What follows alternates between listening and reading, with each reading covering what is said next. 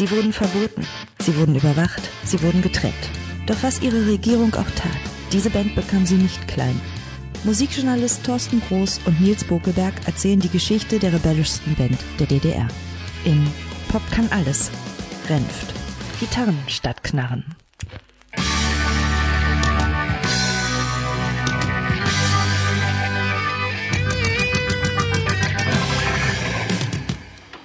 Herzlich willkommen, liebe Zuhörerinnen, herzlich willkommen, liebe Zuhörer, hier zu einer neuen Ausgabe Pop kann alles, Folge 4. Es geht um die Renftcom. Wir haben ja in der letzten Folge von den Leipziger Beatkrawallen gehört, die dann quasi die ganze Beatmusik beendet haben, die auch das Ende der Butlers waren und dass Renft plötzlich wieder seine Renft-Band gründen durfte wie es dazu kam und was er vor allem daraus gemacht hat und wie es dann zur Gründung der wichtigsten Phase der Renft-Kombo kam. All das erfahren wir heute, wie immer, von mir im Gespräch mit Thorsten Groß, dem Musikjournalisten, unter anderem Chefredakteur Specs beim Rolling Stone gewesen. Er hat das Beastie Boys Buch übersetzt. Jedes wichtige deutsche Buch über Popmusik ist mit Sicherheit von ihm übersetzt worden. Und äh, er kennt sich aus wie kein zweiter. Trotzdem kommen wir beide aus dem Westen und unterhalten uns über diese faszinierende Band und faszinierende Zeit von einer Musik, von der wir bislang Asche auf unser Haupt noch viel zu wenig Ahnung hatten, nämlich äh, dieser riesengroßen Pop- und Rock-Szene, die es damals in der DDR gab. Aber das ist ja auch eine Chance, dass wir sozusagen als interessierte Musikfachmänner ähm, dieses Genre einmal genauer beleuchten mit unserem ungetrübten und unbeeinflussten Blick. Und da reden wir heute wieder über Renft, denn darum soll es hier gehen. Und äh, wir haben auch einen ganz besonderen Augen- und Ohrenzeugen in der heutigen Sendung, zu dem kommen wir aber später. Jetzt erstmal zu Thorsten und mir und unserem weiterführenden Gespräch über die Historie von Renft. Ja, ich habe mir mal überlegt, Klaus Renft ist ja doch sehr beharrlich gewesen, was schon was Besonderes auch ist, wie ich finde. Wenn man sich mal überlegt, dass jetzt in den bisherigen Folgen die Band schon zweimal verboten worden war. Es sind noch keine zehn Jahre aber vergangen, innerhalb von neun Jahren oder noch nicht mal ganz. Und jetzt äh, noch irgendwie diese Ausschreitungen kamen und das ist natürlich auch ein Druck. Also das war eben schon sehr, sehr wichtig. Und ich glaube, es war auch, ich meine, das liest man so später auch aus seinen Tagebuchauszeichnungen heraus, es war eine große Sehnsucht nach Anerkennung, äh, so als Berufsmusiker in dieser ganzen Musikszene und gleichzeitig eine große Angst, weiß ich nicht, ob man es Angst nennen kann, aber so das bürgerliche Leben und, und seinen eigentlichen Beruf als Tischler auszuüben und dann sich eben in das Familienleben zu begeben, was er ja hätte machen können. Er hatte ja dann auch schon Kinder und so weiter. Das war ihm, das wollte er nun auf um kein Geld der Welt und so ist ja. er beharrlich immer weiter dran geblieben. Und insbesondere jetzt in der Zeit, bislang durfte er wenigstens noch auftreten ja. und hatte noch ein paar schöne Sachen erlebt. Aber jetzt zahlt sich der lange Abend von ihm doch sehr, denn nach diesen äh, Beat-Protesten und, und der Phase dieses Verbots kam es doch zu so sehr lebenden zehn Jahren, glaube ich. Es ist ein bisschen schizophren, äh, also wie äh, Renft oder Jensch sich verhält, weil er einerseits äh, Berufsmusiker sein will, andererseits will aber auch immer so ein bisschen Künstler sein. Einerseits sagt er, ja, ich bin auch nicht so besonders gut am Bass, andererseits will er aber als äh, Bassist einer Band irgendwie gefeiert werden. Ähm, also es ist immer so ein bisschen, äh, er will irgendwie so ein bisschen alles und nichts gleichzeitig. Na, der, der jagt so ein bisschen als so ein bisschen als naiver Träumer, als der übrigens durchaus ja manchmal erscheint, so einer Bohem-Existenz ja. hinterher, die er irgendwie für sich verwirklicht sehen will. Und es wirkt halt teilweise wirklich noch ein bisschen naiv, was ja auch wiederum in dem Kontrast steht zu erstens der Beharrlichkeit, von der ich gerade gesprochen habe, auch zu seinem Organisationstalent, was er ja doch gehabt haben muss. Denn jetzt in dieser Zeit ist es so, dass er versucht hat, die Band über einen sehr langen Zeitraum zusammenzustellen. Ab 1967 wurde das Auftrittsverbot aufgehoben. Ich glaube, im September war es. Und dann äh, durfte die Klaus Remf Combo theoretisch wieder spielen. Es kam dann aber zu einer endlosen Fluktuation von unzähligen Musikern, also im Wikipedia-Eintrag oder irgendwo stehen allein schon, glaube ich, 40 oder 50 Namen irgendwelcher Leute, die kurz nur da waren. Und das hat er ja dann offenbar doch zu organisieren verstanden. Ne? Das konnte er. Also die, die Band durfte wieder spielen. Es wurde aber erstmal eine Band benötigt, die überhaupt wieder spielen durfte. Und, äh, und da muss man ja sagen, das ist ja tatsächlich das, wofür er wirklich bekannt ist. Ich weiß gar nicht, ob wir das hier schon so genau besprochen haben, aber was wirklich auch alle Leute immer sagen, mit denen man auch über Renft spricht oder was die auch in Interviews erzählen oder wenn die Leute gefragt werden, was hat den ausgemacht, was war das Besondere an, an Klaus Renft oder an Klaus Jentsch, dann sagen eigentlich fast immer alle, dass der ein absolutes Händchen hatte, Leute zusammenzubringen.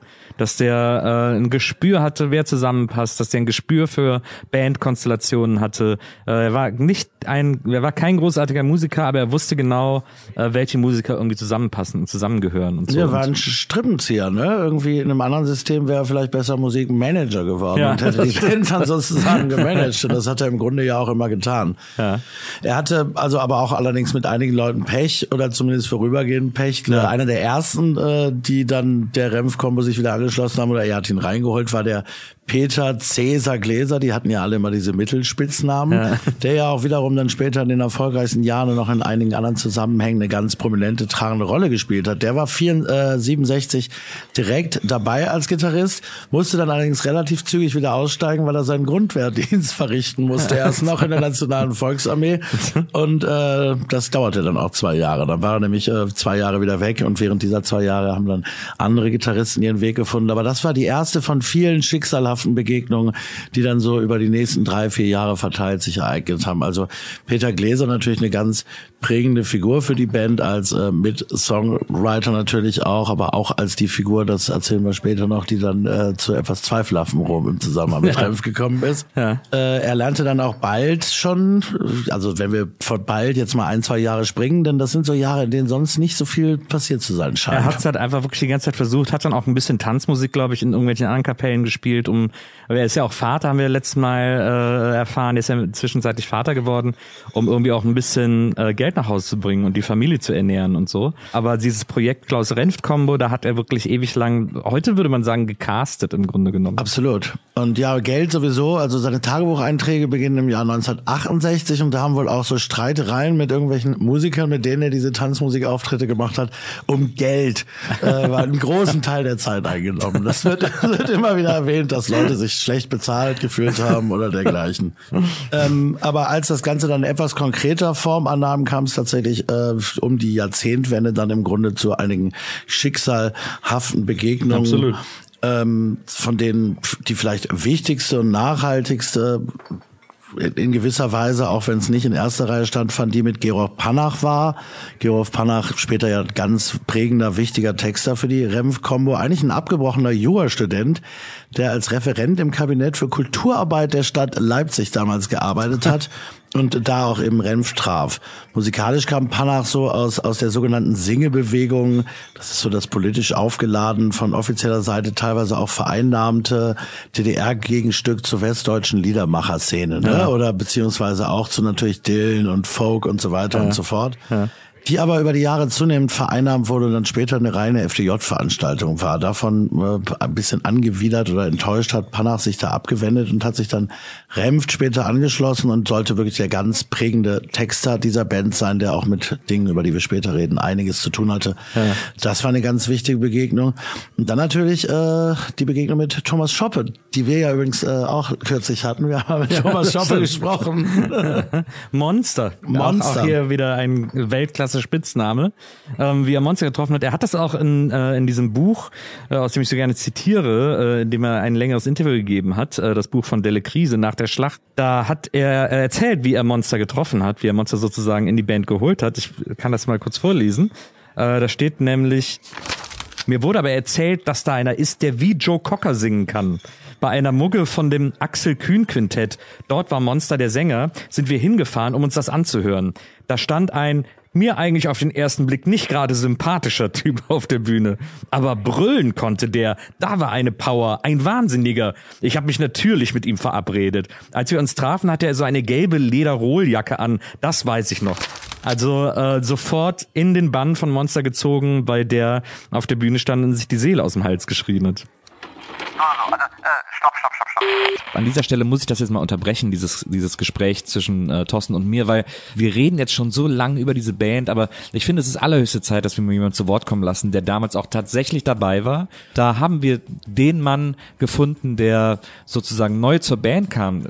Klaus Jensch, beziehungsweise Renft, ist ja leider vor einigen Jahren gestorben, aber ein paar Musiker dieser Originalbesetzung sind noch aktiv und einer der aktivsten von ihnen, der nämlich auch nach wie vor unter dem Namen Renft auftritt, ist natürlich der erwähnte Monster. Und Thorsten hat Monster getroffen, als er gerade kurz vor einem Konzert war. Man hört auch ein bisschen das Gemurmel im Hintergrund, man hört, dass da irgendwie gerade Soundcheck ist und so, weil äh, später am Abend dann Renf gespielt haben. Aber vorher hat sich Monster Zeit genommen, Thorsten einmal die ganze Geschichte zu erzählen und da hören wir jetzt mal rein. Also die Leute wollten eigentlich nur Westmusik hören. Also du kamst mit nichts anderem. Aber das Schöne war, dass die ganzen Kneipiers, die die großen Häuser hatten, und die waren auch immer bemüht, dass da richtig gute Bands spielen. Das war der Umsatz. Und da war immer an der Theke war eine Glühbirne mit, mit einer Schnur dran die aus und anging. Wenn eine Kontrolle kam von der Arbeit, dann blinkte er und dann mussten wir sofort, was weiß ich, von Satisfaction umschalten auf äh, Schlafe ein, mein Kind von äh, Manne Kruch. So. Und dann waren die zufrieden, sind wieder gegangen und dann ging es weiter. Ah, ah, ah. Wir wiederholen das nochmal, wir konnten es nicht zu Ende spielen. Ja. Herrlich.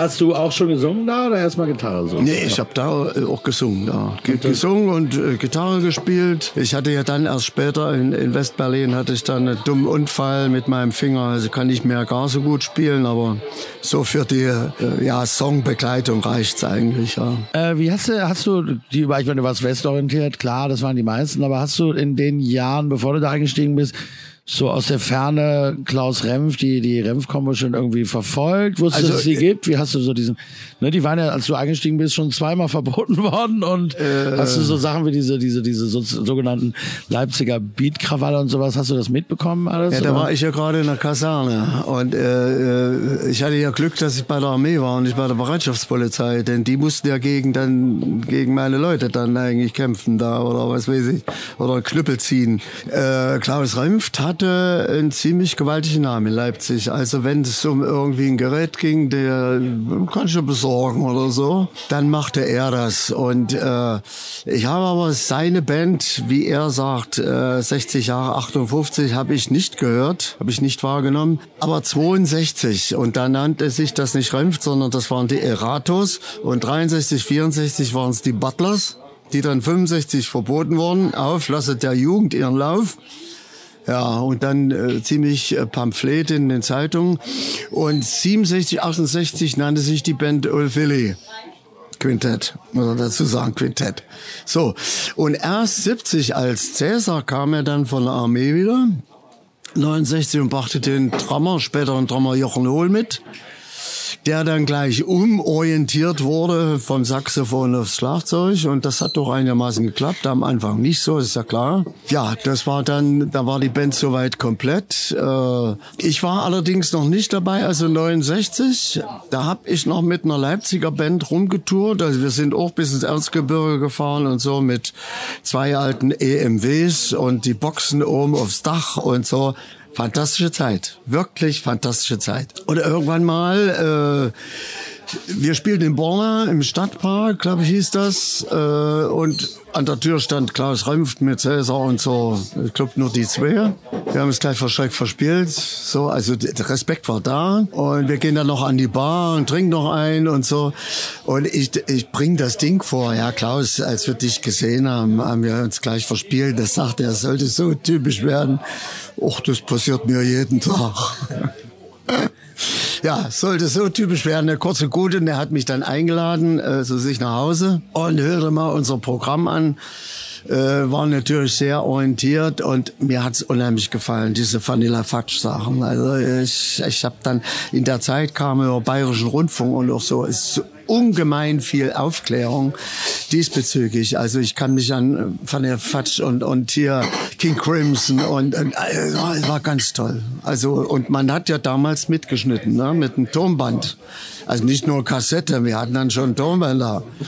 Und so viele äh, Bänder, die dann im, im äh, lagerten dann und das war eigentlich immer schön, das dann abzuspielen. Ne? Also es ist dann später auch alles mal weggekommen. Ne? Man, will, man kann ja wissen, durch wen.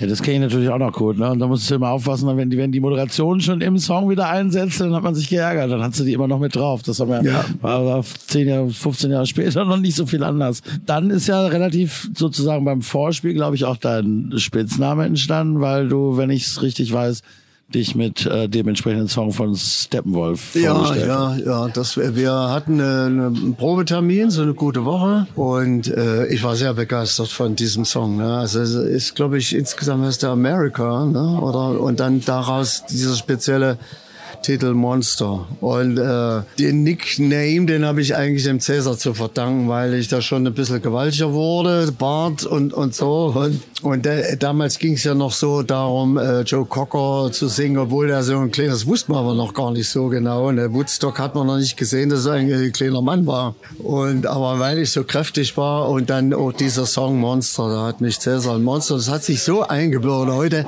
könnte man sich eigentlich ein bisschen schämen. Ich äh, bin dann da und dort mal bemüht zu sagen, ich heiße eigentlich Thomas. So ist das mit den Spitznamen. Die verselbstständigen sich manchmal. Gerade bei diesen Rockbands sind dann die Spitznamen geläufiger als die richtigen Namen. Thorsten und ich haben dann einfach mal weiter über Monster gesprochen und wie er die Welt sieht. Aber auch ein super Typ. Ganz interessant, wie diese, was das alles so für, ich meine, man merkt denen ja schon an, dass die alle sehr, ich will nicht despektierlich sein, aber man merkt den wirklich einen an, dass die sehr dickköpfig sind. Und wenn man Monster einmal erlebt hat und wenn man so äh, mit Menschen über Renft spricht und auch äh, Texte von Renft liest, Interviews mit Renft, ähm, äh, Tagebucheinträge von Renft, merkt man auch, dass der auch sehr dickköpfig war. Und äh, ich will mir gar nicht ausmalen, was das im Proberaum ständig irgendwie gekracht haben muss. Also so wie jetzt auch Renft hier äh, über über sein erstes Treffen mit Monster spricht, dass er sagt, er war mir auch nicht gerade sympathisch, ähm, so auf den ersten Blick. Das ist ja, das, sowas spricht ja schon Bände, wenn man so eine Aussage über jemanden macht. Das ist absolut typisch. Das ist zwar jetzt noch ein bisschen später, aber die, die andere ganz zentrale Figur der Band, die, die noch ein bisschen später dazugekommene Christian Kunert, genannt Kuno, Führer Tomana Chorknabe übrigens, hat sich der Band, glaube ich, 72 oder 71 schon angeschlossen. Da hat äh, Klaus Rempf, nachdem sie den erstmals getroffen haben und dann irgendwie klar war, dass er dazukommt, in seinem Tagebuch äh, notiert, er sei 19 Jahre alt, fett und verheiratet, sonst aber ganz in Ordnung. Also, ja, ist auch nicht gerade nett, ne? Das stimmt. Ja, da war der, äh, da war der sehr rigoros, der gute Klaus, muss man sagen. Äh, aber selber natürlich auch kein Kind von Traurigkeit. Äh, hier zum Beispiel in diesem Interview sagt derjenige dann auch, Monster erzählte, dass du in diesen Saal reingekommen bist wie ein Star, begleitet von mehreren Groupies, also über den Abend, an dem Renft das erste Mal Monster live gesehen hat. Und Renft artet, äh, na ja, das waren Yvonne, Häschen und Karin. Gerade Karin habe ich damals sehr geliebt. Also er entschuldigt entschuldigt das. Eine von den dreien hat er sehr geliebt. Die anderen sahen halt einfach sehr, sehr gut aus in seinen ja. Armen. Ja, das war der, der Klaus Remsch und die Frauen, äh, das ist auch ein, ein, eine endloses, eine endlose Geschichte und ja durchaus dann insofern auch eine äh, durchaus interessante, weil er ja auch nach dem, was wir gerade schon besprochen haben, auch nicht unbedingt dem Klischee des totalen Womanizers genügt, wenn man ihn jetzt nicht kannte und aus der Distanz betrachtet. Aber er war doch einer offensichtlich. Ja. so, und dann ging's weiter. Äh, also ähm, die Band hat sich langsam zusammengefunden. Es hat sich aussortiert. Er hat wirklich mehrere Sänger getestet. Monster war der Beste, den wollte er haben. Und ja, dann, wie gesagt, kam Kuno noch dazu ähm, Kuno Monster Renf, das große Triumvirat. Äh, äh, Panach war als, als Autor dabei, als Songwriter dabei. Peter Gläser, Cäsar Gläser Cäsar, kam vom, von der Armee zurück. Ja. Und es gab noch einen weiteren prägenden Texter, der auch schon relativ früh dann äh, Verantwortung übernahm für viele der dann jetzt entstehenden Lieder. Und das ist eine sehr zwiespältige oder zwiespältige Figur ist eigentlich noch ein Euphemismus. Eine, eine äh, wirklich, wie sich am Ende rausstellte, ziemlich katastrophale Figur, nämlich Kurt Demmler, der eigentlich Arzt war, auch in dieser Singebewegung, wie ich eben schon erzählt habe, Panach eben gleich äh, sich engagiert hatte. Weniger politisch als Panach war, zumindest am Anfang, aber trotzdem auch mehrfach mit Konzertverboten belegt ähm, ist das jemand, der wahnsinnig viele Texte für, für extrem viele DDR-Künstler geschrieben hat. Das ist ja nahezu unglaublich. Zum Beispiel der Nina Hagen, du hast den Farbfilm vergessen, ist von ihm. Er hat Songs für Karat, die Pudi, Silly, alle möglichen Leute geschrieben und eben auch für Remft. Und soweit wäre sein Vermächtnis wahrscheinlich ungetrübt. Allerdings war es dann doch ganz anders. Der Mann war wohl, äh, wie sich später herausstellte, mehr oder weniger lebenslanger Pederast und hat äh, Kinder sexuell missbraucht. Und zwar in derart monströsen Ausmaßen. Es kam dann in den 2000er Jahren äh, zu einer ganzen Serie von Prozessen gegen ihn und dann einen großen, äh, wo, wo, wo auch Opfer aus den 80er Jahren aussagten gegen ihn verspätet sozusagen und es kam dann schließlich zu äh, 212 Akten, äh, Einzelfällen, die aktenkundig wurden. Zum Schluss, damit, da kommen wir dann vielleicht nicht mehr hin, hat er sich tatsächlich aufgehängt in der Untersuchungshaft. Also ja. das ist eine äh, zwiespältige Figur, die aber in dieser Ende. Zeit, über die wir jetzt sprechen, natürlich äh, als Texter für auch sehr wichtig war. Ja. Absolut. Also um ganz kurz festzuhalten, wir sind im Jahr 1971 und äh, die Besetzung der Renft-Kombo erscheint die Besetzung komplett zu haben. Sieht äh, äh, so aus. Also äh, Cäsar an der Gitarre, dann äh, Monster als Frontmann und am Renft am Bass. Dann gab's noch Jochen Hohl, der hat damals Schlagzeug gespielt. Äh, Michael Heubach war der Keyboarder. Und dann gab's noch so ein mehr oder weniger offiziell inoffizielles sechstes Mitglied äh, der Band, nämlich Piotr. Und äh, bei dem war es so, der war wohl so ein bisschen so der Fahrer für die Band, aber manchmal hatte der auch Bock mitzuspielen und dann hat er sich sein Saxophon genommen und ist auf die Bühne gekommen und hat irgendwie mitgespielt. Also so sehr frei, sehr frei interpretierbares Mitglied dieser Band. Und das war im Grunde genommen die Renft-Kombo. Hatten dann mit Panach und Demmler eben zwei starke Songwriter an ihrer Seite, die äh, ihnen geholfen haben, die ihnen Songs geschrieben haben. Und dann war es wohl so, dass äh, im Jahr 71 gab es ähm, eine Kampagne zur Förderung hiesiger Jugendmusik, wo, wo quasi die DDR-Führung die Kulturpolitik gesagt hat, so, jetzt zeigen wir den Jugendlichen mal, sie brauchen gar nicht diese westliche Beatmusik und so, das können wir hier alles auch und sogar viel besser. Und äh, deswegen wurden vor allem Beatgruppen dazu aufgefordert, ins Studio zu gehen und Songs aufzunehmen, was so lustig absurd ist, weil es wieder diese diese Unstetigkeit der der Regierung äh, äh, beweist und zeigt, die ja irgendwie jetzt gerade vor drei vier Jahren gesagt hat, all, aller Beat wird verboten oder vor fünf Jahren. Äh, aller Beat muss weg. Beat ist schlimm. Beat wollen wir hier nicht haben.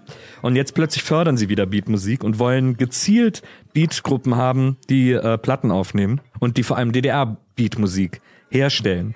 Zu diesem Vorspiel, äh, also wo quasi Bands ihre Demo-Tapes einreichen konnten und und vor so einem vor so einer Kommission vorspielen konnten und oder, oder denen die Kassetten vorspielen konnten, da fuhr Kurt Demmler hin und äh, hatte im Gepäck eine Kassette mit vier Renf-Songs. Und da war auf jeden Fall Wer die Rose ehrt drauf. Ganz Wer große die, Nummer. Wer die Rose ehrt ist ein, ist mehr oder weniger einer der Signature Songs, wenn man so will, äh, von der äh, von der Klaus Renf Combo. Also so das Lied, das alle Menschen mit dieser Band verbinden und das so einer ihrer allergrößten Hits werden sollte. Ich würde sagen, wir hören uns das, wir hören jetzt mal in das Lied rein und dann äh, quatschen wir einfach weiter. Wer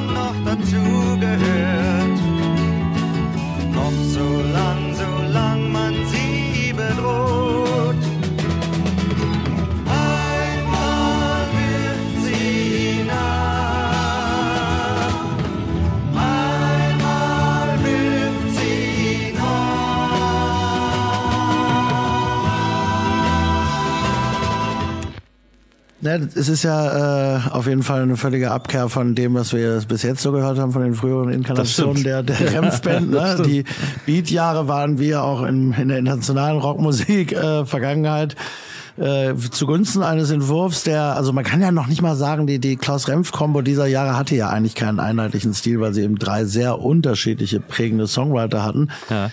Dieser Song jetzt im Grunde so ein bisschen am Anfang erinnerte mich immer an The Wider Shade of Pale. Volle Kanne. Keyboard, die ganze Atmosphäre, Ja. dieses Wehmütige auch, ist natürlich auch harmonisch sehr ähnlich. Und im weiteren Verlauf dann ja, so man, man merkt so die, die Prog-Anklänge der Zeit und Ja. so weiter. Ne? Also ist auch weiterhin klar westlich äh, inspiriert auf jeden Genau, Fall. da kommt die, kommt dann die schöne Flöte, kurze Zeit fast wie Exception, äh, also wie so Klassik auf, auf Beat getrimmt sozusagen. Ja, aber ich find's eine gute Nummer ähm, für, ich finde so, gerade auch für eine deutsche Band. Ich meine, klar, die in, in Westdeutschland ist man halt problemlos an Whiter Shade of Pale gekommen, deswegen brauchte das in Deutschland keiner spielen auf Deutsch oder so. Aber da musste man in der DDR etwas erfinderischer sein und das eben so ein bisschen so drumherum komponieren. Aber hätte ich mir, sowas hätte ich irgendwie in Westdeutschland auch gut gefunden, wenn es da eine Band gegeben hätte, die das so äh, hingekriegt hätte, so ein so ein Popsong irgendwie zu Ja, und was man dazu auch nochmal sagen muss, äh, das, das fällt mir immer wieder auf, wenn man so, wenn man so über, über deutsche Texte in Verbindung mit Rock und überhaupt irgendwie Popularmusik jenseits von Schlager spricht.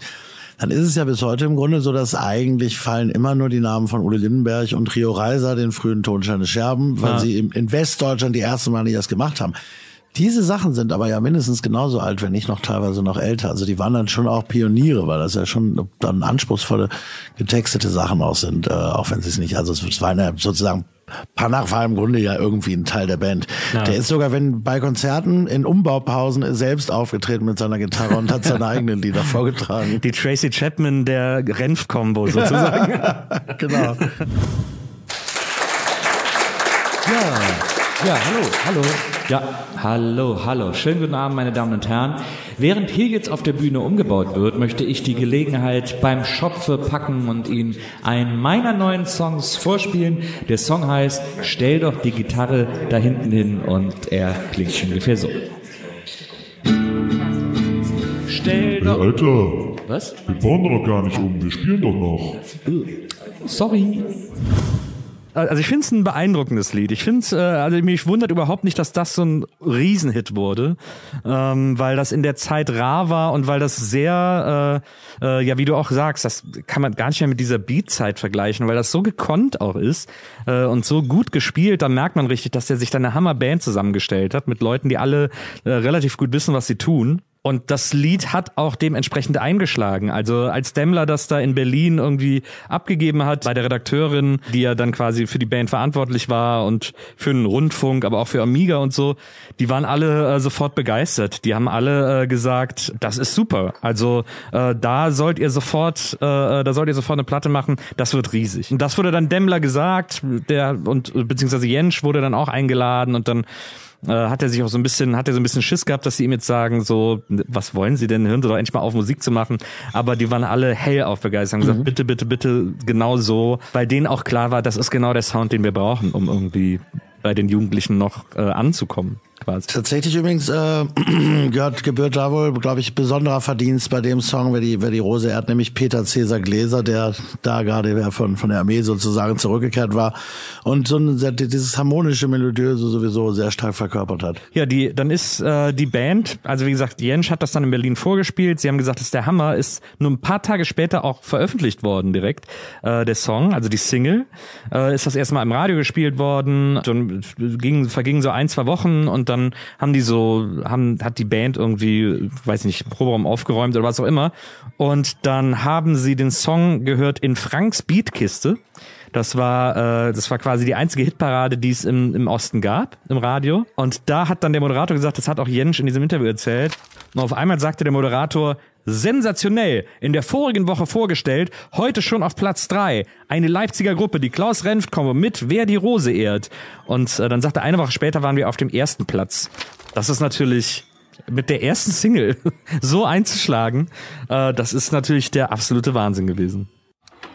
Okay, aber hören wir doch mal, wie Monster diese Situation selber beschrieben hat.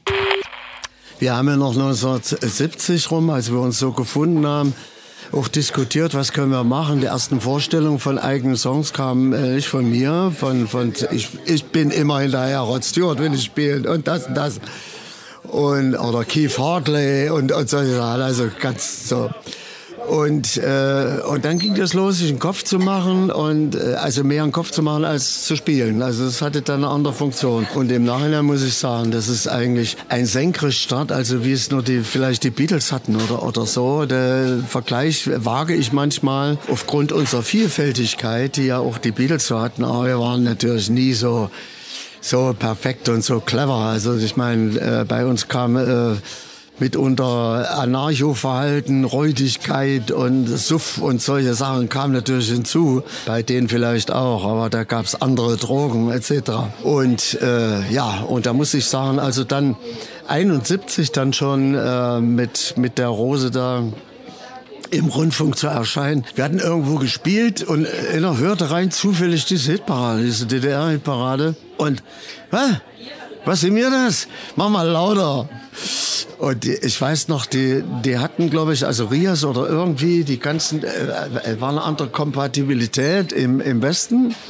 Das waren, glaube ich, die hielten sich an die 0 dB und DDR-Rundfunk war minus äh, 3. Ja, da kann man sich vorstellen, mach mal lauter, ne? das ist jetzt unser Song. So, Naja, gut. Aber uns hat dann wieder beruhigt, okay, Platz eins der Hitparade und dann sind wir gleich nochmal eingeladen worden, Alepa-Straße, noch eine Produktion und noch eine. Ja, und dann in Richtung Weltfestspiel und so weiter. Ja, sagten die Meister dort, äh, es wird aber Zeit, mal eine LP zu machen. Alles klar, und ich würde sagen, jetzt gehen wir nochmal zurück zum Gespräch von Thorsten und mir und hören, wie das noch so weitergegangen ist.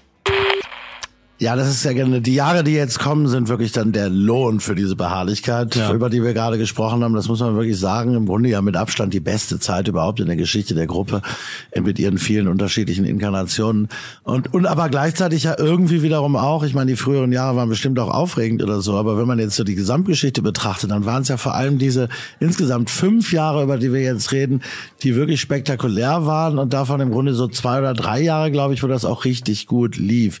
Ehe dann auch die zwischenmenschlichen Probleme äh, überhand haben und einige andere Dinge kamen, über die, die wir noch reden würden. Ja. Aber so jetzt kam, jetzt glaub, waren es glaube ich mal zwei Jahre, wo es einfach nur schön war, sozusagen. Das stimmt. Renft hat plötzlich einen Hit und äh, wie es von da aus weiterging, darüber reden wir dann das nächste Mal. Bis dann. Tschüss. Ja, an dieser Stelle ist auch für mich hier als Moderation von außen nur zu sagen, ich freue mich, wenn wir uns bei der nächsten Folge Pop kann alles wiederhören. Jetzt langsam nimmt die Geschichte der Renft-Band Fahrt auf. Jetzt sind wir auch in einem Fahrwasser der Band, das so die meisten kennen, vor allem musikalisch. Äh, jetzt wird's richtig spannend und in der nächsten Folge hören wir uns doch mal an, wie der Ruhm so abgelaufen ist und ob er der Band nicht ein bisschen zu Kopf gestiegen ist und was der alles so mit sich gebracht hat. Denn ich glaube, so berühmt und so groß zu werden in der DDR, das äh, war nicht ungefährlich. Warum und wie das aussah, hören wir in der nächsten Folge. Ich freue mich auf euch. Bis dann, macht's gut und tschüss.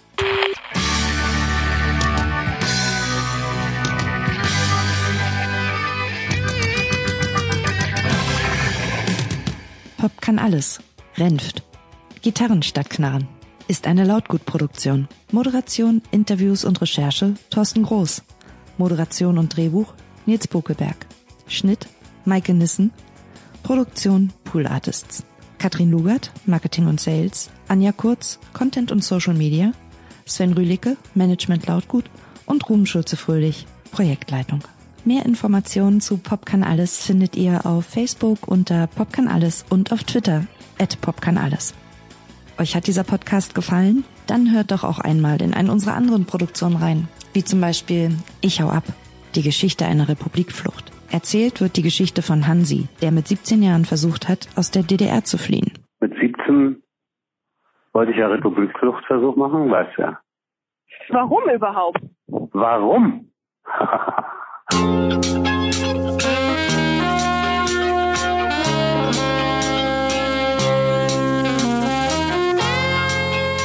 Weil ich überhaupt nie verstanden habe, warum der Vater und die Mutter äh, in diesem scheiß Osten weiterleben wollten. Das ist Hansi. Er ist ein Rockstar, eine Rampensau, ein Held, mein Onkel. Mädchen, du führst mich an der Nase herum und machst auf Liebe mit mir. Mein Onkel Hansi ist im Osten der 70er und 80er Jahre ein ziemlich bekannter Sänger gewesen. Mit dem Titel War es nur der Mai hatte er sogar selbst einen Nummer 1 Hit in der DDR-Hitparade. Ich hau ab, denn das halt ich nicht aus. Ich draus, das muss sein. Hansi hat mir vor kurzem eine Geschichte erzählt, die mich nicht mehr losgelassen hat. Mit 17 Jahren wollte er mal in den Westen abhauen. Es war eine total wilde Zeit, von langen Nächten über den ersten Sex, ebenso eine richtige Coming-of-Age-Geschichte. Was macht man als 17-Jähriger allein in der großen, weiten Welt? Wird Hansi jemanden finden, der ihm bei seinem Fluchtversuch hilft? Und was sind eigentlich die üblichen Schritte bei der Stasi gewesen, wenn ein Kind als vermisst gemeldet wurde?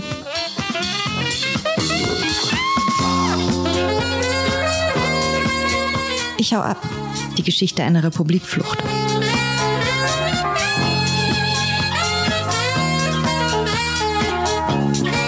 Erzählt von Josephine Clem-Woodruff. Ich hau ab, denn das Ein Podcast von Lautgut. mach dir nichts draus, das muss sein. Ab dem 20. März immer mittwochs.